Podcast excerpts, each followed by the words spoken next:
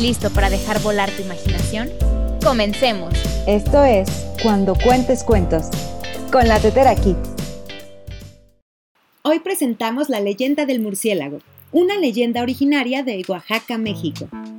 Dice la historia que hace mucho, mucho tiempo, el murciélago era el ave más hermosa de la naturaleza. El murciélago, al ver que otros pájaros tenían plumas, decidió subir al cielo para pedirle al Creador que llenara su cuerpo de un hermoso plumaje. En cambio, el Creador no tenía para darle plumas y le solicitó que bajara y le reclamara una pluma a cada pájaro. De nuevo en la tierra, el murciélago solo seleccionaba las aves con las plumas más hermosas. Así, de un momento a otro, había llenado su cuerpo de plumas de diferentes colores y formas. Desde ese momento, el murciélago, soberbio y orgulloso, presumía delante de todos sus plumas y se creía que era superior al resto de los pájaros.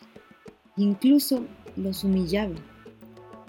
El creador percibió la actitud orgullosa que el murciélago había tomado y decidió arrebatarle todas las plumas.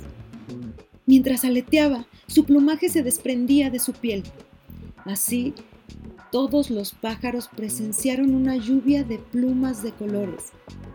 Desde entonces el murciélago no tiene plumas y hace vida en las cuevas para no acordarse de los colores que tuvo y ya no.